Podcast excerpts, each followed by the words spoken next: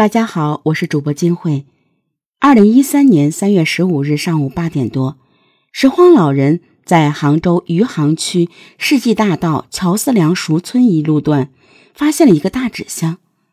老人准备上前查看，却发现箱子底部有血水渗出。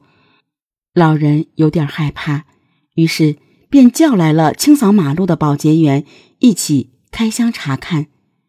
箱子打开后，里面装着的竟然是一个人。两人吓得赶紧报了警。接警后，余杭区警方迅速来到现场，经过法医鉴定，箱子里的是一名女子，身体上有伤痕，确定已经死亡，死亡时间。大概在三月十号左右，属于他杀。警方在箱子内还发现了三张扑克牌，分别是黑桃五、方块 G、黑桃 K。牌的背面是常见的格子图案。除此之外，警方并未从箱子内和女子身上找到相关能够证明其身份的信息。在查找了最近的失踪报案记录看，也没有与失踪女子相符的报警，没法确认死者的身份，后续的工作就无法顺利进行。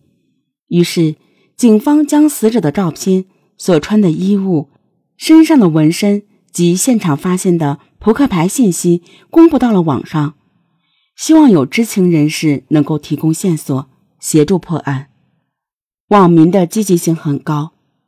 有就女子所穿衣物查询购买来源，通过店铺的售卖信息及收件人信息查找女子身份。有专门玩纹身的网友会在圈内转发纹身图案，依据女子身上的纹身图案猜测其代表的意思及可能的纹身地点。有网友提供信息，在外地见过长相类似女子的失踪信息。并将拍到的寻人启事线索发予警方。虽然以上这些线索并没有直接给警方的调查带来突破性的进展，但是广大网民的热情也给警方带来了很大帮助。在警方披露的所有案发现场的证物中，三张扑克牌的讨论尤为激烈。有网友猜测，三张扑克牌——黑桃五、方块 G、黑桃 K。代表某种死亡信息，有可能是死者的求救信息。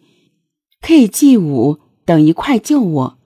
也有网友表示，五 GK 等于五幺幺幺三，可能是车牌号。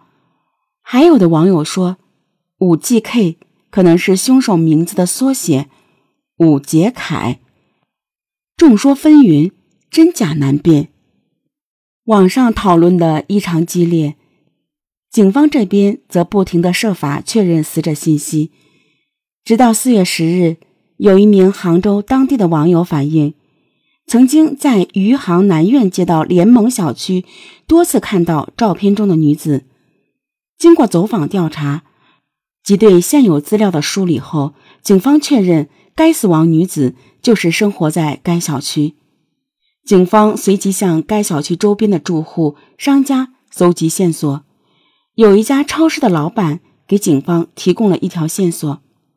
老板说，先前曾有一名男性，身高一米七左右，体型微胖，到自己的超市买过两卷厚的透明胶带纸。警方比对了超市中在售的胶带纸，发现与现场的遗留物一样。在调出了监控视频以后，警方确认了此人的信息。此人名叫何某，就是居住在该联盟小区。在将死者的照片等信息给何某身边人确认时，有知道的朋友确认这是何某的女朋友。警方随即前往何某在该小区的住处，但发现何某已经离开。经过对何某的行踪轨迹查询后，最终。在江干区九堡一家服装厂内抓获了他。被捕后的何某对自己杀人的事实供认不讳。经何某交代，两人是二零一二年十二月认识，后来发展成为男女朋友。二零一三年三月的时候，何某发现死者经常会在网上同一个男人聊天。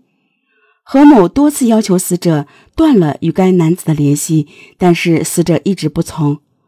二零一三年三月十日，何某又看见死者与别人聊天，一时怒火中烧，杀了死者，并用胶带将其缠绕起来，装进箱子里，随后进行抛尸。在警方问其案发现场的扑克牌时，何某表示自己并不记得。因为当时自己曾经将抽斗抽出砸向死者，可能是那时扑克牌从抽斗里掉出来，混到了纸箱内，并没有什么特别的意思。